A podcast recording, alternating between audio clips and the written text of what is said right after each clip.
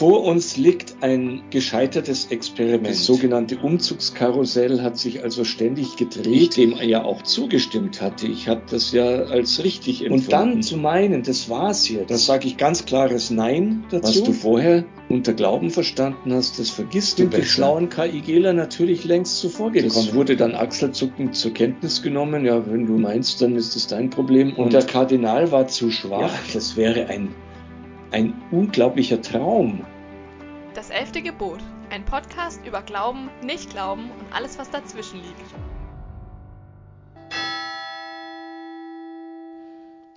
Hallo und herzlich willkommen zu einer neuen Folge von Das elfte Gebot. Ich bin Linus und spreche heute mit Thomas Schaffert. Bin 66 Jahre alt. Ich bin von Beruf Musikpädagoge, Wichtig zu wissen ist vielleicht noch für das heutige Thema, dass ich insgesamt 25 Jahre Mitglied bei der katholischen integrierten Gemeinde war. Warum? Darauf werde ich, glaube ich, im Lauf des Gesprächs dann auch erschöpfend Antwort geben. Lieber Herr Schaffert, schön, dass Sie da sind. Sie haben es gerade schon angesprochen. Wir haben Sie heute eingeladen, weil wir mit Ihnen über Ihre Zeit in der katholisch integrierten Gemeinde sprechen wollen. Und ich habe zur Vorbereitung auf dieses Gespräch mal den Namen dieser Gemeinde in die Suchmaschine meines Vertrauens eingegeben und drei spannende und, glaube ich, auch sehr interessante Schlagzeilen rausgesucht. Und die werde ich Ihnen jetzt nacheinander in den Chat schicken und Sie können die dann vorlesen und unseren Zuhörern und Zuhörern so ein bisschen Kontext geben. Also ich zitiere eine Aussage von Eckhard Querner und Christian Wölfel im Bayerischen Rundfunk. Zitat, die katholische integrierte Gemeinde war ein Reformprojekt in der Kirche. Hinter der schönen Fassade verbarg sich ein totalitäres System, das so lange bestehen konnte, weil Kardinäle und Bischöfe wegschauten. Dem stimme ich im Wesentlichen zu. Es ist sehr äh, stark pointiert auf den Punkt gebracht. Ich war beteiligt an dieser äh, Fernsehsendung. Wir sind also viele Stunden zusammengesessen und ich habe ihre Arbeitsweise miterlebt und äh, halte sie für sehr hochkompetent. Ich schicke Ihnen gleich das nächste Zitat, das dürfen Sie auch sehr gerne vorlesen. Von CNA Deutsch Nachrichtenredaktion. Zitat, ehemalige der katholischen integrierten Gemeinde fordern Aufarbeitungskommissionen. Dem stimme ich zu. Ich zähle selber zu den Personen, die diesen Aufruf an die Deutsche Bischofskonferenz äh, unterschrieben haben, die jetzt im März in Dresden stattgefunden hat. Halte das für einen ganz, ganz wichtigen Schritt in, für die Aufarbeitung und äh, zwar nicht nur für uns Betroffene, sondern für die gesamte Kirche. Eine letzte Schlagzeile habe ich noch für Sie. Herbert Leuninger in der Kirchenzeitung für das Bistum Limburg von 1970. Zitat, zu Gast bei einer neuartigen Gemeinde, die sich als Übertragung des Modells der ersten christlichen Gemeinden versteht. Ja, so hat sich die KIG verstanden und aus diesem Grund hat sie mich auch fasziniert und aus diesem Grund habe ich mich auch angeschlossen. In dieser Schlagzeile heißt es neuartige Gemeinde. Sie haben gerade schon die Abkürzung KIG, katholisch integrierte Gemeinde, genommen. Diese neuartige Gemeinde war natürlich nicht nur einfach irgendeine Gemeinde, sondern sie war eine Sekte. Wie sah das alltägliche Leben in dieser, wie es hier genannt wird, neuartigen Gemeinde aus? Ja, das Ziel dieser Gemeinschaft äh, war, sich untereinander zu verflechten, zusammen zu leben, ähm, und zwar nicht nur am Sonntag, sondern auch am Werktag, nicht nur in religiöser Hinsicht, in der Liturgie, im Gottesdienst, sondern äh, auch im ganz praktischen, beruflichen, gesellschaftlichen Leben. Das muss man sich vorstellen als äh, Wohngemeinschaften, generationenübergreifend ähm, mit verheirateten, unverheirateten Familien, Kindern etc. unter einem Dach, die ihren Alltag gemeinsam bewältigt haben. Also natürlich hatte jeder seinen Beruf, respektive seine Ausbildung, der man sich befunden hat. Und die hat man natürlich so gut wie möglich gemacht. Ähm, wobei in in der ersten Phase äh, die allermeisten Mitglieder auch in Betrieben und Unternehmen gearbeitet haben, die von Gemeindemitgliedern selber aufgebaut worden sind. Und nur wenige waren, sind in irgendwelche Arbeitsplätze außerhalb ähm, gegangen, um dort ihr Geld zu verdienen. Umgekehrt gesagt waren zum Beispiel unsere Schulen zu, um dieser Zeit auch zu quasi 100 Prozent mit eigenem Personal der KIG äh, besetzt, die Mitarbeiterschaft. Da gab es also so gut wie keinen, der von auswärts kam und kein Gemeindemitglied war. Das hat sich dann im Laufe der Zeit natürlich auch aus rein wirtschaftlichen Gründen geändert. So, also Bereich äh, Beruf und Ausbildung ist natürlich das eine. Das andere ist äh, gemeinsam wirtschaften. Das heißt, wir haben jetzt unser Geld verdient, wofür geben wir es aus? Also wir versuchen, ähm, ja, neue Initiativen ans, an Land zu ziehen. Das heißt, ähm, neue Häuser zu kaufen, in die wir dann wieder ein neues Zentrum für die Gemeinde einrichten können. Und äh, das wurde natürlich zentral von der Gemeindeleitung aus ähm, organisiert, aber jedes Mitglied war da involviert, auch informiert. Und es sah beispielsweise so aus, dass jemand wie ich, also der einen Führerschein hatte und jung und kräftig war, mehr oder minder jedes Wochenende auf der Baustelle respektive äh, beim, äh, bei Transporten gearbeitet hat, also Umzüge gefahren, Möbeltransporte oder eben äh, Baueinsätze. Und damit ist eigentlich ja, die allermeiste Freizeit schon mal draufgegangen, neben den Versammlungen natürlich und den Gottesdiensten. Und dann gab es natürlich auch durch das Zusammenleben, nachdem das ja kein Kloster war, sondern da ja auch Familien, auch mit Kindern äh, gelebt haben, war natürlich ein großer Bedarf auch, wer betreut denn unsere Kinder und unsere Senioren. Senioren erst später, die gab es eigentlich zu dem Zeitpunkt noch kaum, aber Kinder natürlich haufenweise. Und da war natürlich auch so ein bisschen das Kibbutz-Modell im Hinterkopf, dass man da äh, jetzt die Kinder einfach zentral ähm, betreut, damit die leiblichen Eltern frei werden für den Einsatz in der Arbeit und für die Gemeinde. Und da war ich zum Beispiel natürlich jetzt als äh, angehender Pädagoge dann auch gef viel gefragt. Das heißt, mit so Kindergruppen, die einfach zu betreuen und übers Wochenende oder über die Ferien und so um die Eltern freizustellen. Das hat natürlich bei vielen aus dieser Generation, die dort als Kinder hineingeboren wurden, zu einer ungeheuren Entfremdung von ihrer natürlichen Familie äh, und auch untereinander geführt, indem klar äh, war, an keinem dieser Orte, dieser Häuser äh, wird man längere Zeit wohnen, sondern das sogenannte Umzugskarussell hat sich also ständig gedreht. Natürlich immer mit einer Begründung, um neue Gruppierungen zu schaffen, um die Sache nach außen zu tragen, also neue Niederlassungen zu gründen äh, oder neue äh, Häuser äh, aufzubauen, in die dann wieder neue Nachwuchskräfte ziehen können und so weiter. Aber es hat, war, muss man wirklich ehrlich sagen, auch ein echter Selbstzweck. Es sollte dazu dienen, dass niemand sich irgendwo festsetzen kann, etablieren kann, sondern dass man immer eigentlich auf Abruf äh, geblieben ist. Wie viel durfte denn die Sekte in ihrem persönlichen Leben bestimmen? Ja, sehr viel natürlich. Äh, wobei ich ganz klar dazu äh, sagen muss, dass ich spreche jetzt wirklich nur mal von mir, ich dem ja auch zugestimmt hatte. Ich habe das ja als richtig empfunden. Also natürlich gab es erstmal eine Phase des Kennenlernens und Hineinwachsens. Und ähm, es gab zu dieser Zeit, ich spreche jetzt gerade von dem Jahr 1979, wo ich mich da angeschlossen habe, ähm, noch relativ wenig verschiedene Zugehörigkeitsformen.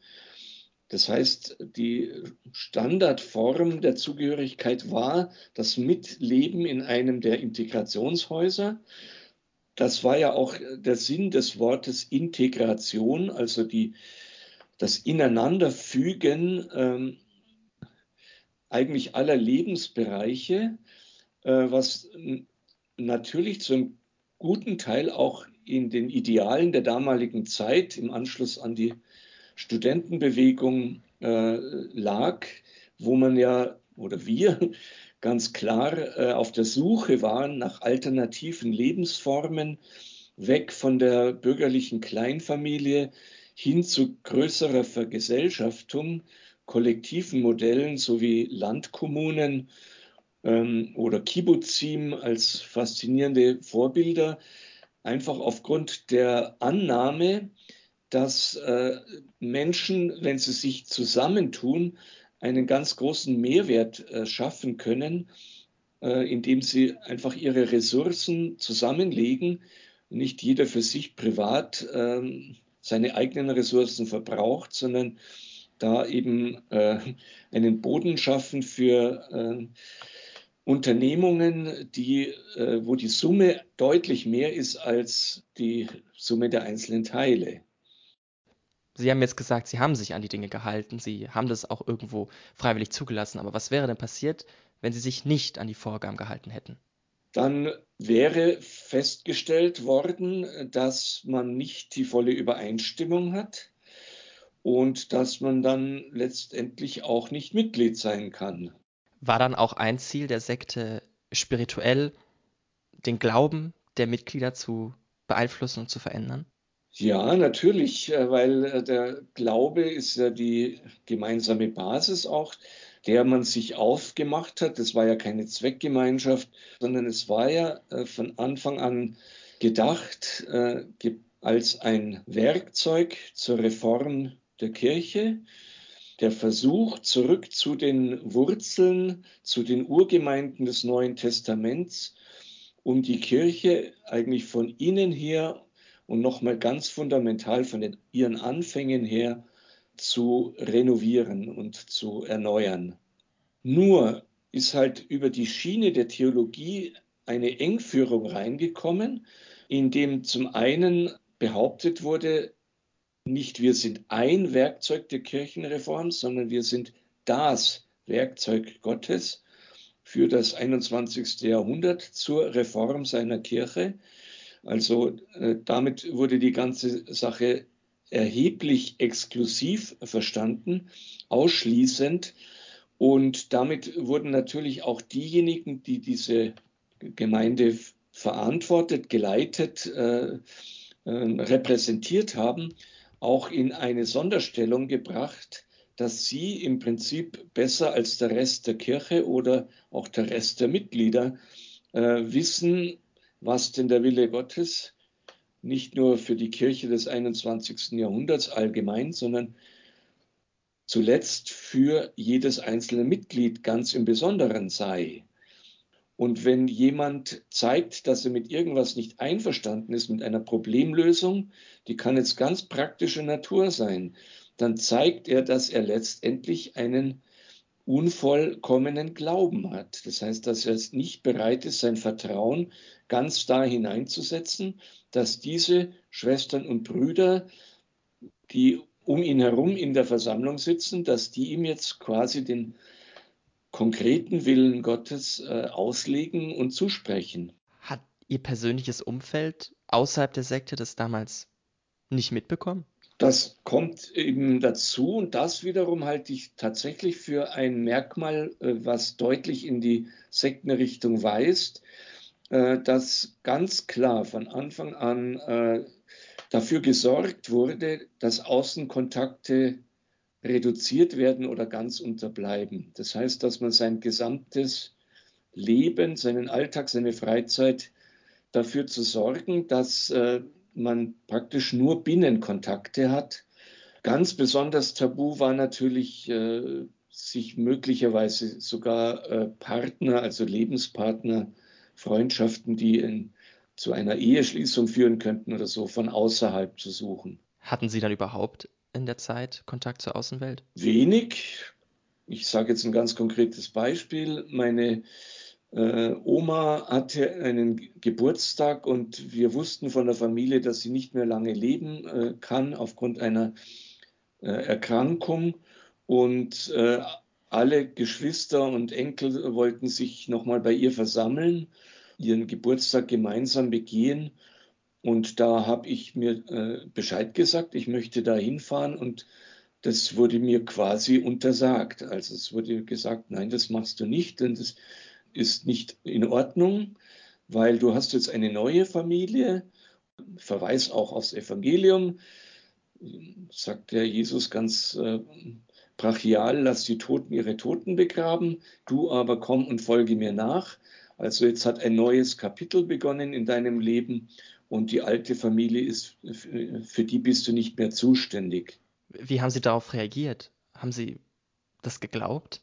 Ja, ich habe mich dem unterworfen. Ich habe gelitten darunter. Ich war äh, und natürlich habe ich auch gelitten unter der Reaktion meiner Herkunftsfamilie, die das überhaupt nicht verstehen konnten. Aber ich habe in dem Fall ähm, also äh, den sozusagen aus Glaubensgehorsam gegenüber den Gemeindemitgliedern gesagt, okay, dann fahre ich nicht und schreibe ihr nur einen, meiner Oma nur einen lieben Brief. Und wie lange waren Sie Mitglied in der katholischen integrierten Gemeinde? Insgesamt äh, 25 Jahre. Da, da frage ich mich so, 25 Jahre, also wie kommt man da überhaupt rein? Also wie, an welchem Punkt hat die katholische integrierte Gemeinde angesetzt, um Leute dazu zu bringen, sich 25 Jahre lang an ihre Regeln zu halten? Ja gut, äh, eine sehr berechtigte Frage. Wo hat sie angesetzt? Also in meinem Fall gibt es natürlich eine klare Disposition. Das heißt, ich bin kirchlich aufgewachsen, stark geprägt von ähm, einer äh, christlichen Familie und Umgebung und äh, die ihrerseits auch meine Eltern schon stark auf der Suche waren nach größerer Verbindlichkeit äh, im Gemeindeleben, äh, Zusammenschlüsse wie Hauskreise. Natürlich, als ich dann von zu Hause ausgezogen bin und meine Berufsausbildung gemacht habe, habe ich mich auf meine eigene Suche gemacht und da war klar, ich suche eine lebendige Kirche und einen Ort, wo ich auch meinen Beitrag leisten kann, äh, dass die Kirche äh, also glaubwürdig ist, dass sie aktiv ist, dass sie einen äh, effizienten Beitrag für den Frieden und die Heilung in der Welt liefert. Und das sind nun mal geistliche Gemeinschaften, wie sie ja nach dem Zweiten Vatikanischen Konzil mehrfach entstanden sind in dieser Aufbruchsstimmung. Und gut, es war sozusagen die eigene Prägung familiärer Art, auch der Zeitgeist, auch politisch gesehen, äh, dieses Weg von diesen äh, bürgerlichen Modellen, äh, diese Faszination auch für Israel und die Kibbuzim und auch das Wissen um die Schuld, die Deutschland gegenüber dem jüdischen Volk auf sich geladen hat. Diese Rückbesinnung, warum haben die Kirchen den Nationalsozialismus nicht verhindert äh, oder so wenig entgegengesetzt? Diese Fragen, die hat ja meine Generation einfach stark umgetrieben. Und äh, ich habe mich da entsprechend umgeschaut und umgekehrt hat die äh, KIG äh, natürlich selber um die in, in der Zeit missionarisch äh, gewirkt. Die hatte ein großes Interesse zu wachsen, neue Mitglieder zu gewinnen, einfach deswegen, weil sie sich äh, auch etablieren wollte, weil sie äh, also ja wachsen wollte und äh, ausdifferenzieren wollte. Und bei einer dieser Tagungen, wo also neue Interessenten und Gäste geworben wurden, habe ich mich mit einigen Mitstudenten äh, dann angemeldet. War das wirklich so einfach? Ist man da einfach reingekommen oder gab es irgendwelche Aufnahmeriten oder ähnliches? Zunächst mal war man auf jeden Fall Gast und äh, hatte tatsächlich die Möglichkeit, äh, das äh, Leben von innen her kennenzulernen. Also man ist da eigentlich jetzt nicht getäuscht worden in dem Sinn, dass man die Katze im Sack kauft oder dass man schon gleich ab dem ersten Schritt über die Schwelle äh, zum Vollmitglied erklärt worden ist. Das war überhaupt nicht der Fall.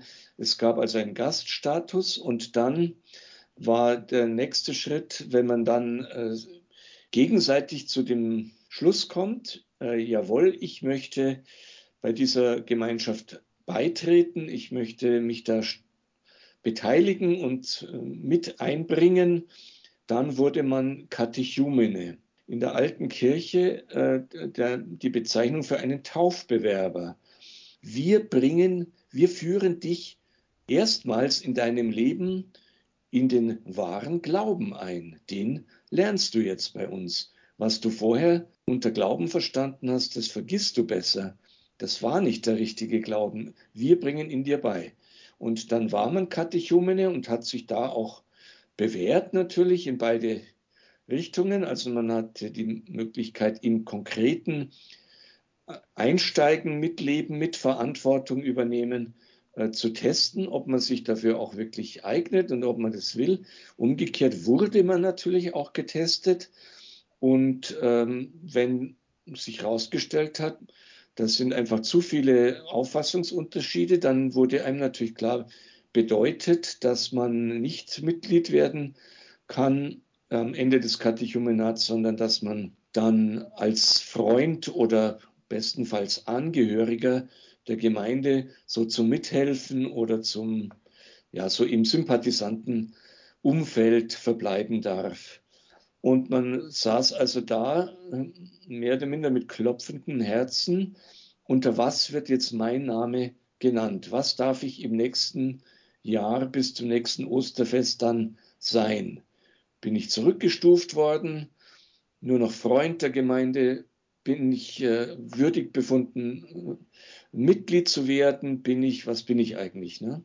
Erinnern Sie sich noch an Ihren ersten Eindruck, den Sie von der Gemeinde hatten? Ich war natürlich fasziniert von der Ästhetik der Räume, von der Architektur, von der Gestaltung, ähm, von der Musik vor allem, die mir persönlich sehr wichtig ist, ähm, von dieser Kultur, von dieser wirklich sehr ausgefeilten, hochstehenden Ästhetik und von der Modernität, einfach von der Sprache, die einfach ja, ganz zeitgenössisch und äh, diesseitig und konkret äh, ist und entsprechend auch war die Gemeinde offen, äh, Antwort zu geben auf die äh, säkulare Kultur. Das heißt, ja, wir haben da Theaterstücke und äh, Lyrik äh, und äh, von zeitgenössischen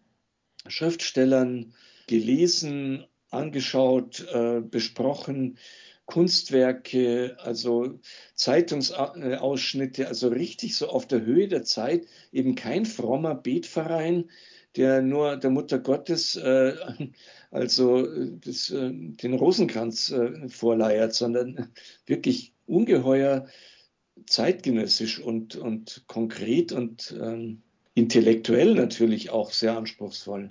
Würden Sie sagen, dass Sie damals naiv waren? Ja, das würde ich sagen. Ich war naiv, äh, beziehungsweise ich wurde natürlich auch gewarnt, sogar von meiner eigenen Mutter, die eigentlich sehr gemeinschaftsorientiert war, wie ich ja schon angedeutet habe. Aber äh, ich habe diese Warnungen in den Wind geschlagen, habe gesagt, das werde ich wohl, kann ich wohl besser selber beurteilen und naiv auch in wirtschaftlicher Hinsicht.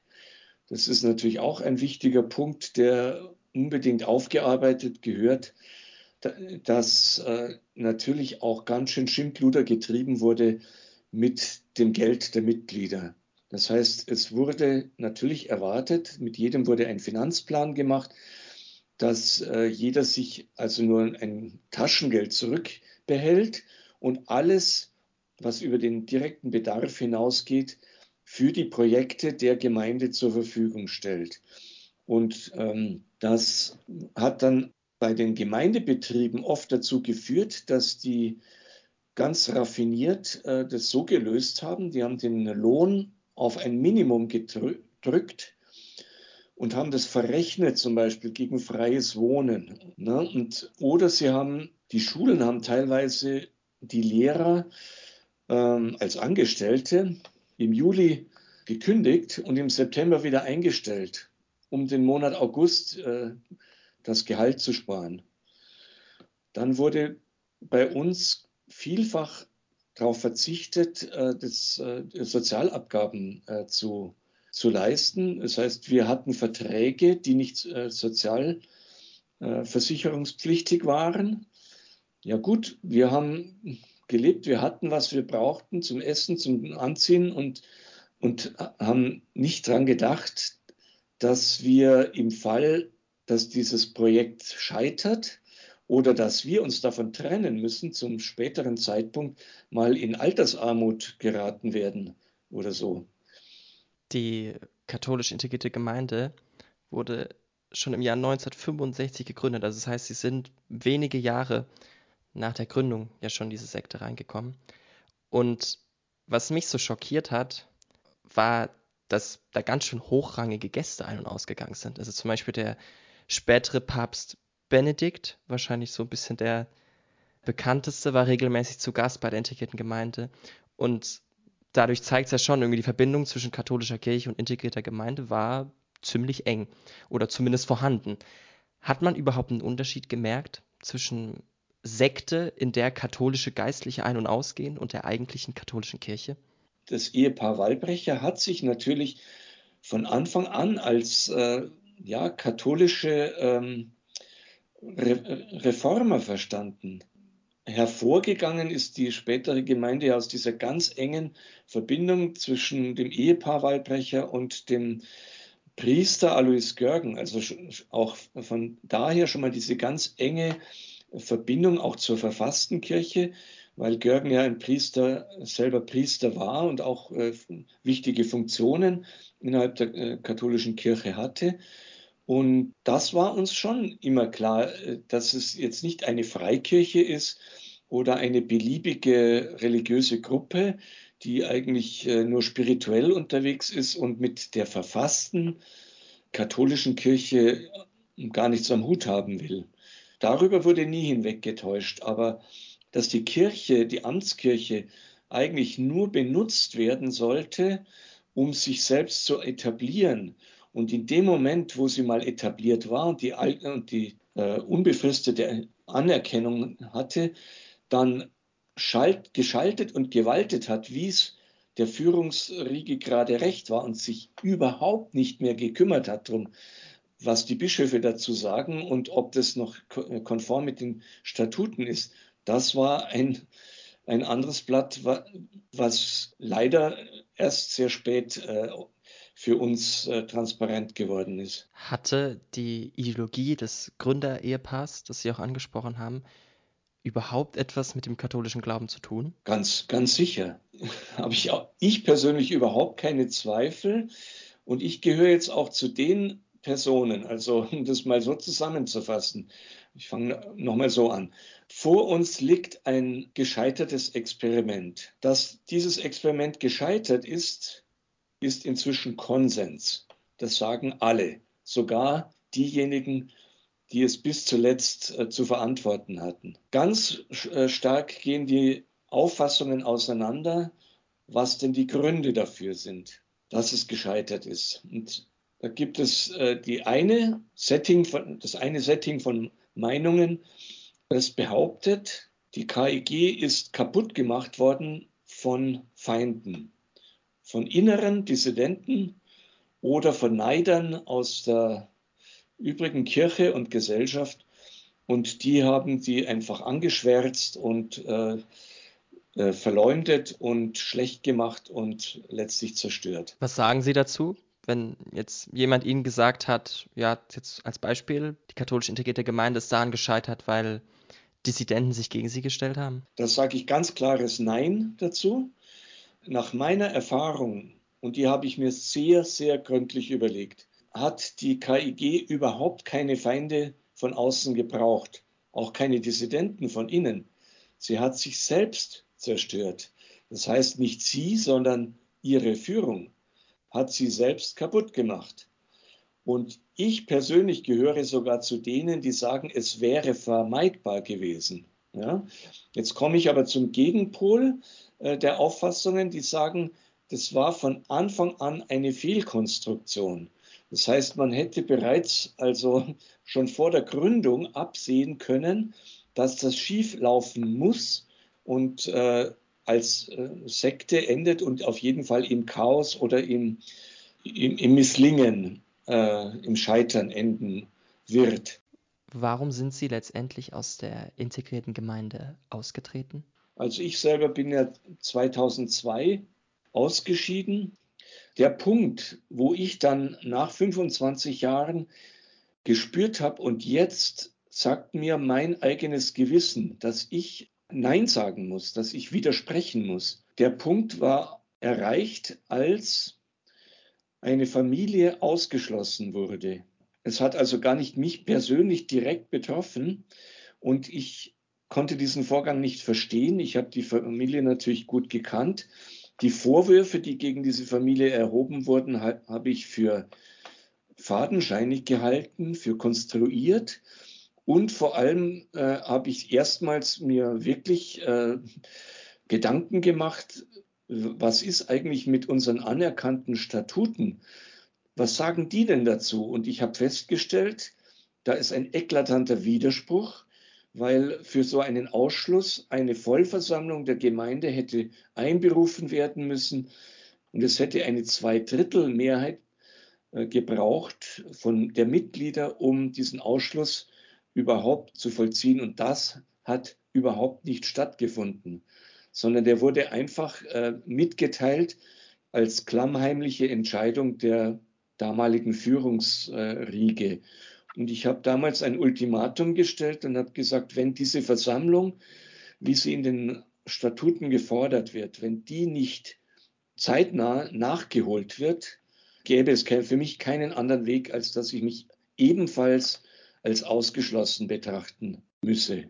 Und ähm, das wurde dann achselzuckend zur Kenntnis genommen. Ja, wenn du meinst, dann ist es dein Problem. Und, und dann habe ich die Konsequenzen auch gezogen. Was ist dann passiert? Es wurden dann natürlich auch alle äh, Kontakte zu mir gekappt. Also es, ich hatte natürlich auch Freunde, die ich dann auch gerne noch gesehen hätte innerhalb der KIG, aber die haben sich also kom komplett von mir ferngehalten und jeden Kontakt äh, vermieden. Haben Sie dann noch mitbekommen, als die Sekte das erste Mal überprüft wurde? Ich habe eine ganz wichtige Weichenstellung nicht mehr selber miterlebt, die ich aber inzwischen sehr genau aus den Berichten von anderen äh, ausgeschiedenen Mitgliedern kenne. Das war im Jahr 2012. Da war nämlich äh, die Gründerperson bereits äh, so äh, krank, dass sie die Leitung niedergelegt hat. Was man an dem auch ablesen kann, dass es nicht wirklich gelungen ist, den Impuls und äh, ja, die, die Bewegung in die nächste Generation zu übersetzen und zu übertragen. Das lag natürlich auch an dem Führungsstil der ersten Generation, die auch die zweite entsprechend ja, äh, klein gehalten hat oder nicht bereit war, die, eine Weiterentwicklung auch dazu zu lassen. So, und da haben sich, hat sich eine Leitungsgruppe etabliert, die den direkten Marsch in die Sekte zu verantworten hat, aus meiner Sicht. Die haben nämlich von damals sieben bestehenden Niederlassungen denen erklärt an einem Pfingstsonntag, dass alle Niederlassungen zu schließen seien, dass alle Gemeinschaftsaktivitäten zu unterlassen seien. Äh, es gäbe einen Neuanfang und der wäre nur an einer einzigen Niederlassung äh, angesiedelt und ähm, es sei abzuwarten, wie sich der weiterentwickelt und eins, ja, also, äh, und das würde ich mal als einen spirituellen Selbstmord bezeichnen. Da ist das Werk also wirklich zu, selbst an die Wand gefahren worden und, und zerstört worden. Dann gab, ist eben Frau Waldbrecher 2016 gestorben. Ich habe einen, eine Rundmail geschrieben an alle mir übers Internet erreichbaren äh, Adressen und habe einen Aufruf gestartet, dass man angesichts dieses Ereignisses äh, das Zeichen der Zeit äh, wahrnehmen solle, sich zusammenzusetzen und einfach über die Vergangenheit und äh, die, die, Gegenwart und die Zukunft zu sprechen. Und äh, darauf gab es eine Reaktion, und zwar von nur auf der Seite von bereits ausgeschlossenen Mitgliedern. Und da haben welche eine Initiative äh, ergriffen mit dem Titel Wege der Versöhnung. Und dazu waren eingeladen alle ausgeschlossenen, aber dezidiert auch alle noch aktiven, noch zugehörigen Mitglieder und äh, Freunde der KIG. Natürlich auch die Leitungsfunktionen. Und ähm, wir haben das berichtet, auch an die noch bestehende Restgemeinde. Äh, und die hat es äh, also für tabu erklärt, äh, hat gar nichts erklärt. Es hat einfach, wurde totgeschwiegen. Und wir haben vereinbart, uns ein weiteres Mal zu treffen, was dann anderthalb Jahre später, 2018, stattgefunden hat. Wieder am gleichen Ort. Wieder waren, äh, war die Leitungsgruppe äh, der KIG, alle noch vorhandenen Mitglieder oder Angehörigen äh, eingeladen, ehemalige, aber wir haben auch Vertreter der Diözese dazu eingeladen, weil wir gewusst haben, wir müssen auf den dem Boden unserer anerkannten Statuten uns wieder treffen und nicht irgendwo in, in, in einer Psychogruppe, sondern so. Und am Ende dieser Versammlung war klar, dass wir uns, äh, nachdem die KIG das komplett boykottiert, dass wir uns an unseren zuständigen äh, Bischof wenden müssen. Und wir haben ihn äh, also ein, eine Erklärung äh, unterschrieben, und um eine, die Einsetzung einer Kommission äh, gebeten und um die Dringlichkeit und Notwendigkeit darzustellen, ein 300 Seiten starkes Dossier beigefügt mit äh, Erfahrungsberichten authentischer, authentischen Erfahrungen von ehemaligen Mitgliedern. Und aufgrund dieser Eingabe hat der Kardinal Marx dann 2019 die Visitation angeordnet. Und ich war einer der ersten, die dorthin gegangen sind, weil ich das für einen ganz, ganz äh, zielführenden und, und äh, positiven Schritt empfunden habe. Und ich kann nur aus eigener Erfahrung bezeugen, diese Visitation war ein Geschenk Gottes. Das war ein ungeheuer professionell gekonntes, gemachtes, äh, äh gemachter Vorgang, die Visitatoren haben mit einer ganz großen Objektivität und Empathie und ähm, ja, Kompetenz einfach die Erfahrungen gesammelt und wiedergegeben. So, und wer hat das Ganze komplett boykottiert? Die KIG, die es zu dem Zeitpunkt noch gab und ihre äh, Führungsriege. Und der Kardinal war zu schwach, muss ich jetzt wirklich so ausdrücken. Mindestens seine direkt Untergebenen, das wären nämlich die Priester gewesen, die sind nach Kirchenrecht den äh, Anord äh, also weisungsgebunden an die Anordnungen äh, des Bischofs. Aber genauso auch die Führungsleute aus von einer kirchlich approbierten Ge Gemeinschaft, die müssen an einer Visitation äh, äh, teilnehmen, die ein Bischof anordnet. Was denn sonst? So. Und äh, die haben das aber tatsächlich geschafft, äh, das zu verweigern und äh, der Kardinal hatte dem nichts entgegenzusetzen. Dann haben die Visitatoren einen Zwischenbericht herausgegeben, zunächst nur an die Beteiligten mit dem Ziel, dass die dazu die KIG nochmal Stellung nehmen kann, damit wirklich auch von ihrer Seite was kommt. Es kam aber nichts. Aber ist das, ist das nicht absurd? Also, Sie, Sie haben ja jetzt auch erzählt, was da abgelaufen ist in der Sekte. Ist dem Kardinal damals, also damals, vor vier Jahren, das muss man dazu sagen, 2019 ist ja jetzt wirklich nicht lange her, war dem damals überhaupt nicht bewusst, was da so schiefgelaufen ist? Oder warum glauben Sie, wurde da nichts gefordert von der KIG? Er hat es in seiner Tragweite nicht wirklich erfasst, äh, was er da für ein Kuckucksei äh, unter seinen Fittichen hat.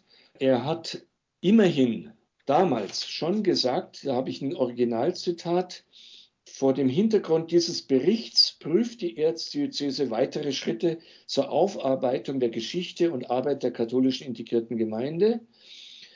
Kardinal Marx zeigt Verständnis für Menschen, die sich von dem Verein enttäuscht fühlen. Jetzt Originalzitat von ihm. Ich bedauere sehr, dass ehemalige Mitglieder in der Auseinandersetzung mit der katholischen integrierten Gemeinde Leid erfahren mussten und die Verantwortlichen sich gegenüber den Visitatoren nicht als kooperationsbereit erwiesen haben. Also er distanziert sich von den Verantwortlichen und er äh, solidarisiert sich mit den Betroffenen. Eindeutig. Ne? Dann sagt er noch, den Bericht hat er offensichtlich gut gelesen. Der Bericht der Visitatoren verdeutlicht, dass nicht mangelnder Glaube oder einzelnes persönliches Versagen den Verein problematisch machten, sondern dass hier manche negativen Erfahrungen, jetzt kommt's, im Anspruch und in der Struktur der katholischen integrierten Gemeinde grundgelegt waren. Das heißt, es ist genau der Hinweis auf diese Webfehler, diese Systemfehler, die hat er geahnt oder erkannt, ja, dass die vorliegen. Aber dann, er hat nicht äh, den Mumm gehabt, das dann wirklich durchzuziehen und hat vor allem nicht damit gerechnet, wahrscheinlich, wie brutal die KIG äh, in der Folge vorgehen wird. Wie hat die Gemeinde auf den Bericht reagiert? Die KIG hat eine Zivilklage gegen die Ärzte, gegen die Visitatoren angestrengt und letztendlich wurde jetzt in zweiter äh, äh, Instanz der Kardinal äh, wegen einer angeblichen Datenschutzverletzung für verantwortlich erklärt. Die haben also praktisch gegen den Vorgang, rein formal, nicht gegen irgendwelche Inhalte, gegen den Vorgang dieser Vorabveröffentlichung und weil da eins ihrer Mitglieder namentlich genannt äh, wurde und so weiter, da eine, eine Datenschutzkiste äh, draus gestrickt und waren damit erfolgreich. Und damit ist der Kardinal irgendwie auch in die Defensive gegangen oder klein geworden.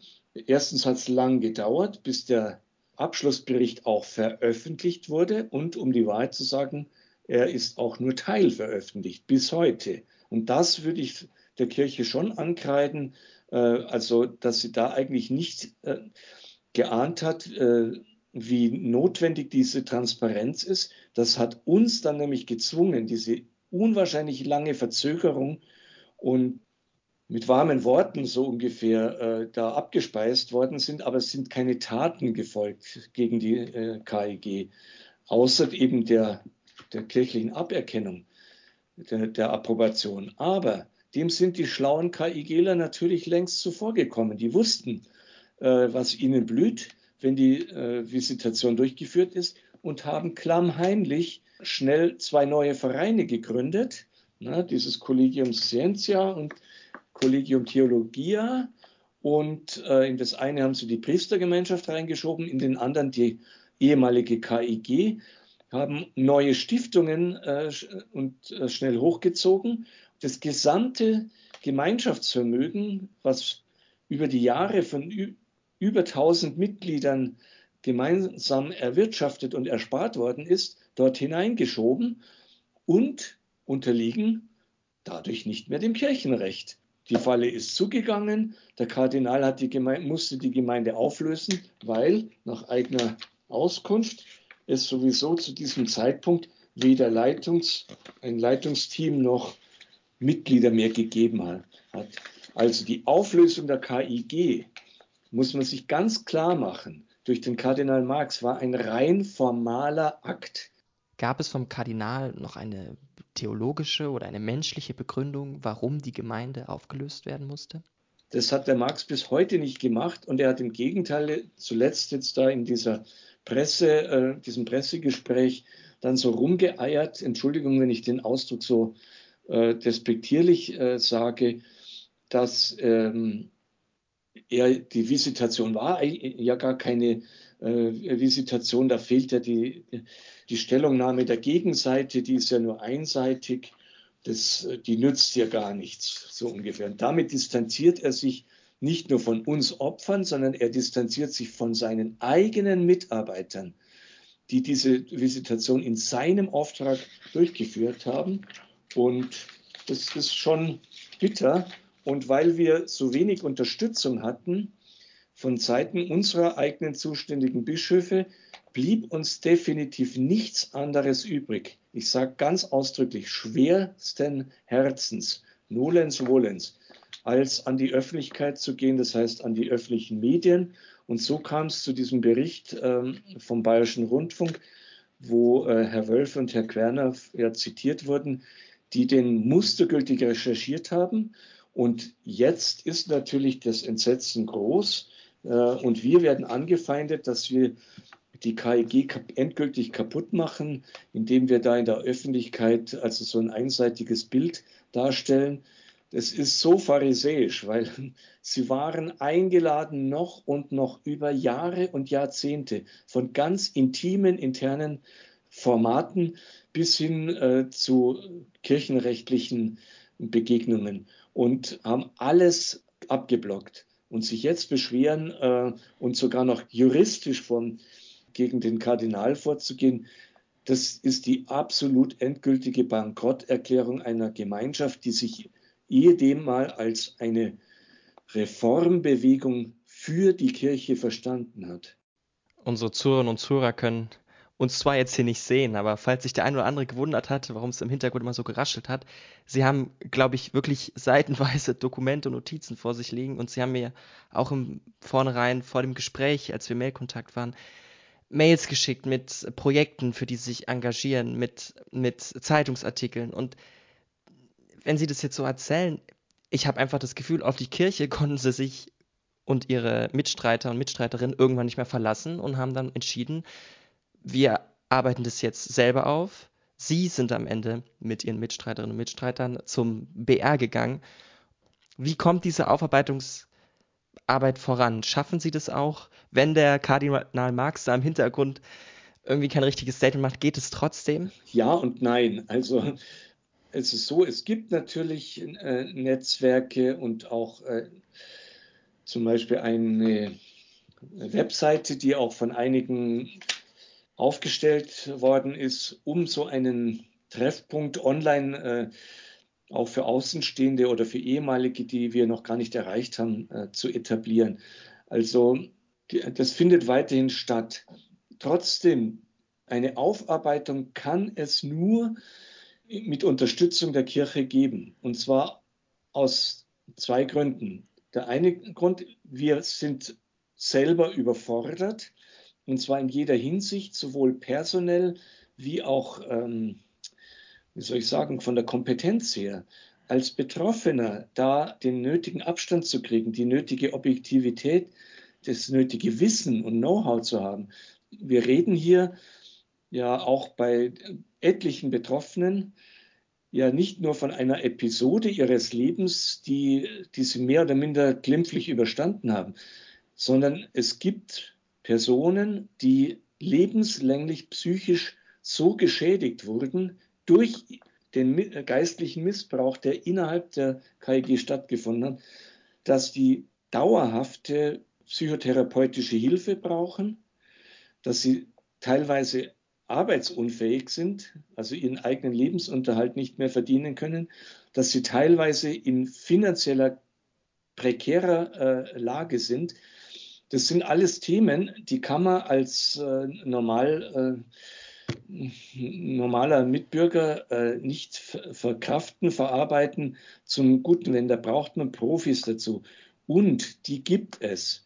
Es sind in den letzten Jahren so hervorragend gute Publikationen herausgekommen. Und äh, die, es ist auch im Bewusstsein der Kirche angekommen, dass es nicht nur sexuellen Missbrauch gibt, sondern auch spirituellen Missbrauch und dass der geradezu die Grundlage, die Voraussetzung ist für den sexuellen Missbrauch und dass da eine noch viel größere Dunkelziffer existiert, weil auch die Symptome oder die, äh, das Täterprofil einfach viel schwerer fassbar ist als im körperlichen Bereich. So, so haben gesagt, die Deutsche Bischofskonferenz jetzt in Dresden im März hatte das auf ihrer Agenda und hat auch ein Arbeitspapier in Auftrag gegeben, was äh, für die gesamte deutschsprachige Kirche erscheinen wird. Ein Leitfaden, auf den ich sehr gespannt äh, bin und der sicher viel an Aufklärung auch äh, leisten kann. Dann gibt es dieses von der Bischofssynode eingesetzte Forschungsprojekt in Münster ähm, und Osnabrück unter der Leitung von der Frau Könemann in weiser Voraussicht, dass wir die ganzen einzelnen Publikationen hier gar nicht besprechen können, würde ich sagen, ich packe die ganzen Links einmal in die Podcast-Beschreibung. Das heißt, liebe Zuhörerinnen und Zuhörer, wenn ihr euch zu dem Thema interessiert, wenn ihr euch mehr informieren wollt, wenn ihr das Gefühl habt, einzelne Dinge noch nicht ganz verstanden zu haben, dann schaut euch die Publikationen an in der Podcast-Beschreibung. Ich werde euch auch den Link zu der BR-Doku noch reinstellen. Dann noch ein Artikel vom Domradio, bei dem ein bisschen genauer erklärt wird, wie dieser Aufarbeitungsprozess stattgefunden hat und was daran problematisch ist. Und auch noch das Statement von der Erzdiözese München-Freising vom Kardinal Marx. Das heißt, schaut euch das einfach an und dann könnt ihr euch da selber ein Bild machen. Ich bleibe aber trotzdem dabei. Ein Großteil dieser Publikationen sind nicht von der katholischen Kirche. Glauben Sie trotzdem daran, dass die katholische Kirche, und zwar wirklich die katholische Kirche, diese Missstände systematisch aufklären wird? Ja, ich glaube immer noch daran, sagen wir so. Ich glaube, dass äh, die Not jetzt so groß geworden ist und auch der gesellschaftliche Rückhalt so klein, so geschrumpft ist, ja, und, und das Bewusstsein ein, einfach so, äh, so klar benannt worden ist, und da haben eben auch diese Publikationen äh, in, in, den öffentlichen Medien unheimlich äh, geholfen dazu, ne, dass man jetzt äh, das nicht mehr wegstecken kann in die Schublade und da verschimmeln lassen kann. Also ich, was, woraus nähere ich meine Hoffnung? Ich sage es ganz ehrlich, ich habe einen Vorausdruck von diesem Leitfaden vor mir liegen, den der ist noch nicht veröffentlicht. Ich darf den auch nicht äh, zitieren oder ihn kann auch keine, noch keine Quelle nennen, aber es ist klar, der wird herausgegeben von der Deutschen Bischofskonferenz. Und wenn das, äh, die Endfassung ähnlich wird wie dieser Vorabdruck, dann haben wir wirklich da etwas in der Hand, auf was wir uns berufen können und was auch sehr qualifiziert äh, gemacht worden ist. Werden Sie für die Taten der katholischen integrierten Gemeinde entschädigt? Nein, natürlich nicht. Warum natürlich? Weil das so geschickt gemacht wurde, rein finanziell. Also das geht allein wegen der Verjährung nicht. Ne? Also das, das sahen sie nicht mehr justiziabel. Wir haben viel zu lange gewartet und es mit uns geschehen lassen. Jetzt kann man sagen, gut, es gibt eine, das wäre jetzt zum Beispiel ein Ausgleich, ein Härteausgleich für die entgangene Altersversorgung, ne, weil wir dafür Taschengeld Jahre und Jahrzehnte ge gelebt haben und die keine Sozialleistungen eingezahlt wurden. Eigentum und so weiter kriegt man sowieso nicht zurück. Also wir haben ja Kredite aufgenommen äh, und abbezahlt für Gemeinschaftshäuser, die aber inzwischen verkauft wurden. Nur der Erlös wurde natürlich nicht an die zurückgegeben, die damals eingezahlt hatten, sondern der wurde in diese Stiftungen gesteckt, die aber alle, ja, also nach meiner An Auffassung sollte sich damit ein Staatsanwalt damit be beschäftigen. Da zähle ich jetzt nicht dazu. Dann gibt es natürlich die Frage einer Entschädigung. naja, gut, äh, für Menschen, die massive äh, psychische äh, Schwierigkeiten lebenslang erlitten haben. Man kann ihnen Geld geben für die Therapiekosten. Ähm, man kann das nicht mehr gut machen. Äh, was geschehen ist, diese äh, Zerstörung eigentlich des, des, äh, eines gesunden Selbstbewusstseins und Daseins, einer Daseinsfreude und einer eigenverantwortlichen Persönlichkeit. Ich finde es ziemlich beeindruckend, wie Sie hier so vor mir sitzen und hier eine Frage nach der andere, nach der anderen ehrlich beantworten. Und trotzdem, ich frage jetzt mal nach anderthalb Stunden Gespräch, fällt es Ihnen schwer, davon zu erzählen, was passiert ist? Ähm, ja und nein. Warum fällt es mir nicht, oder ich sage, warum es mir schwer fällt. Erstmal, ja, es fällt mir schwer. Ich würde einfach viel lockerer, leichter, unbeschwerter leben, wenn ich die Kiste zumachen könnte. Wenn das einfach äh, Geschichte war und ich habe auch andere Dinge in meinem Leben erlebt, Projekte, die gescheitert sind oder die ich hinter mir lassen musste und neu anfangen musste, beruflich und sonst irgendwie. Und die beschäftigen mich eigentlich überhaupt nicht, sondern die gehören zu meiner Geschichte, die bedrängen mich nicht weiter. Die Geschichte der KIG verfolgt mich unablässig, muss ich sagen. Und zwar in erster Linie durch Kontaktaufnahmen von anderen, die mir also nach wie vor immer wieder schreiben, ihr Leid klagen, mich um Rat fragen, äh, meine Unterstützung erbitten, etc. etc. Aber auch in Träumen zum Beispiel, dass ich aufwache und Situationen nacherlebe, von denen ich gedacht, nie gedacht hätte, dass die mich nach 20 Jahren noch mal je erreichen könnten oder so. Ja, also deswegen fällt es mir schon etwas schwer. Ein anderer ist, Grund ist eine ganz andere Art. Das Thema ist so tief äh, schürfend und so komplex. Und es ist so tief verwurzelt, auch im eigenen Gewissen. Natürlich, weil ich muss mich ja über den Vorwurf hinwegsetzen, dass ich mich dazu hergebe, ein Werk Gottes zu zerstören. Das wird mir an den Kopf geworfen von früheren Freunden. Und da zu sagen, nein, du täuschst dich nicht, das ist nicht so. Die haben Unrecht. Es hätte vielleicht ein Werk Gottes sein können, aber es wurde von durch menschliches Versagen äh, an die Wand gefahren und kaputt gemacht und zum Gegen, ins Gegenteil pervertiert. So, und deswegen ist das, wenn ich mich jetzt an der Aufarbeitung beteilige, kein Zerstörungswerk, sondern es ist meine Pflicht, das ist sozusagen meine Berufung, der ich folgen muss, wenn ich diese Erfahrungen schon gemacht habe, jetzt zu versuchen, das Beste daraus zu gewinnen und das der Kirche zurückzugeben und auch meinen anderen Kollegen aus der früheren Zeit äh, und denen, die noch viel mehr und darunter leiden bis heute, als ich das tue, denen bin ich verpflichtet und äh, das ist eine Gewissensentscheidung und die macht man sich, äh, das ist nicht so mal schnell ein Vater unser gebetet und dann so, sondern das, äh, das geht richtig ans Eingemachte. Gut, aber auf der anderen Seite fällt es mir nicht schwer, weil ich äh, inzwischen ja gemerkt habe, wir sind nicht allein. Äh, wir kriegen die Unterstützung, die bewirkt auch was und gerade in Ihrem Fall habe ich gerne zugesagt und auch dankbar zugesagt, muss ich sagen, weil es sich halt nicht um eine x-beliebige Einrichtung, journalistische Einrichtung handelt, sondern eine, die ja auch das Ziel hat, der Kirche ein, äh, zu, zu, zu dienen und zu, einen Nutzen zu bringen.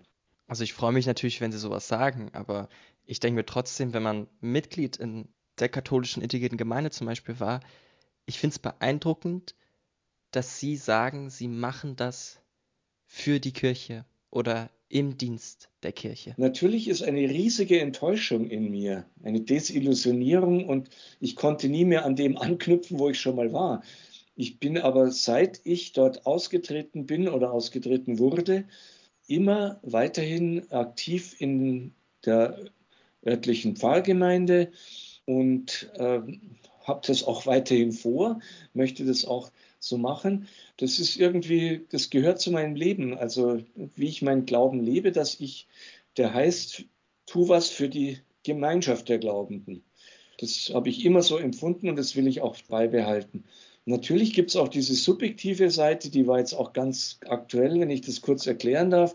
Es hat mich also ein früheres Mitglied angeschrieben und sich gewünscht, man möge sich doch auf dem Gräberfeld der KIG am Ostermontag treffen. und, und da halt gemeinsam sich begegnen und, und schauen, was daraus entsteht und so weiter. Und das hat mich an einem ganz, ganz sensiblen Punkt getroffen, weil das natürlich, ja, das wäre ein unglaublicher Traum, dass es da nochmal ein Zurück gäbe. Und ich habe mich dann wirklich nächtelang damit beschäftigt und schließlich durchgerungen, dem abzusagen. Warum? Weil ich es für einen Pseudo-Schritt halte, geradezu für eine Verhinderung von Aufarbeitung, weil die Ebene nicht stimmt. Es ist auf der Ebene der Nostalgie und ein feuchter Händedruck und gell, wir sind uns doch nicht, nicht mehr böse. Und dann zu meinen, das war's jetzt, das verhindert nämlich genau das, was unumgänglich ist und Not tut, nämlich eine wirkliche Aufarbeitung. Und da muss ganz klar herausgearbeitet werden, was war denn an unserer Theologie äh, so gefährlich, beziehungsweise ein Bewusstsein zu schaffen. Entschuldigung, es gibt viele Aussagen im Neuen Testament von Jesus höchstpersönlich, die sind hochgefährlich, die sind mega radikal, aus denen lässt sich problemlos spiritueller Missbrauch ableiten. Nur haben wir heute das Bewusstsein dafür. Und das heißt, es muss sich in der Auslegung schon mitbedenken, wie man das auch missbrauchen kann, diesen Satz. Oder, oder man kommt zu dem Schluss, na gut, vielleicht war der Jesus selber ein, ein Sektierer und ein Ketzer. Das haben ja seine Glaubensgenossen damals behauptet und ihn deswegen umgebracht. Also da muss man sich dann schon an die Wurzeln gehen. Und äh, ich finde, dass dieser Prozess, der uns jetzt allen nicht erspart bleibt, dass die Kirche zurück zu ihren Wurzeln muss und sich auch leider sehr tra traurig gesund schrumpfen wird, äh, da müssen wir alle durch. Und ich hoffe, dass aber dann wirklich da ein viel Gold auch ausgeschmolzen wird, was dann wieder Bestand hat und geprüft ist und glaubwürdig ist. Stellen Sie sich manchmal die Frage, wie Gott es zulassen konnte, dass ein so prestigeprächtiges und perfekt anmutendes Projekt wie die katholische integrierte Gemeinde so einen unfassbaren Schaden anrichten konnte? Ja, ich stelle mir die Frage, warum Gott äh, so vieles zulässt, die stelle ich mir sehr oft allerdings äh, mehr bei den gesellschaftlichen Katastrophen und bei den Naturkatastrophen und weniger bei der KIG, weil ich da mehr das Gefühl habe, er hat auf unser, unsere Vernunft und unsere Ehrlichkeit gesetzt und ist eigentlich von gescheitert ist das Ganze ja an menschlicher Schwäche. Zum Schluss des Gesprächs dürfen Sie jetzt noch ein sogenanntes elftes Gebot formulieren. Also das heißt einfach ein Impuls, ähm, meinetwegen ein Zitat, ein Gedanken, den Sie unseren Zuhörerinnen und Zuhörern weitergeben möchten. Ich glaube, dass wir den Traum nicht aufgeben sollen, nicht aufgeben dürfen, dass es Auferstehung gibt, auch von ganz groben äh, menschlichem Scheitern, dass wir nur die Voraussetzungen dafür schaffen müssen durch eine größtmögliche Offenheit, Ehrlichkeit, Bereitschaft, Fehler zuzugeben, anderen auch äh, Fehler zu vergeben, dann kann auf einer wirklich qualifizierten Aufarbeitung etwas entstehen, von dem wir vielleicht bisher noch gar nicht geträumt haben. Lieber Herr Schaffert, vielen Dank für das tolle Gespräch und vielen Dank auch an euch, liebe Zuhörerinnen und Zuhörer, für eure Aufmerksamkeit. Das war das elfte Gebot, ein Podcast von fahrbriefservice.de unter der Redaktion von Ronja Goy. Wenn ihr mehr über uns als Team und unsere Arbeit erfahren wollt, dann folgt uns doch gerne auf Instagram at elftesgebot oder schreibt uns eine Mail an podcast at fahrbriefservice.de. Und damit tschüss, bis zum nächsten Mal.